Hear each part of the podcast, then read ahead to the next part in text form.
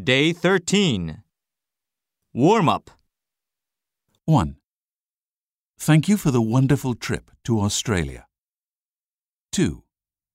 She tries to keep up with the times. 3. We can't rely on his help to complete the project. 4. Our university is located in a suburban area of Kyoto. 5. Could I have some more coffee?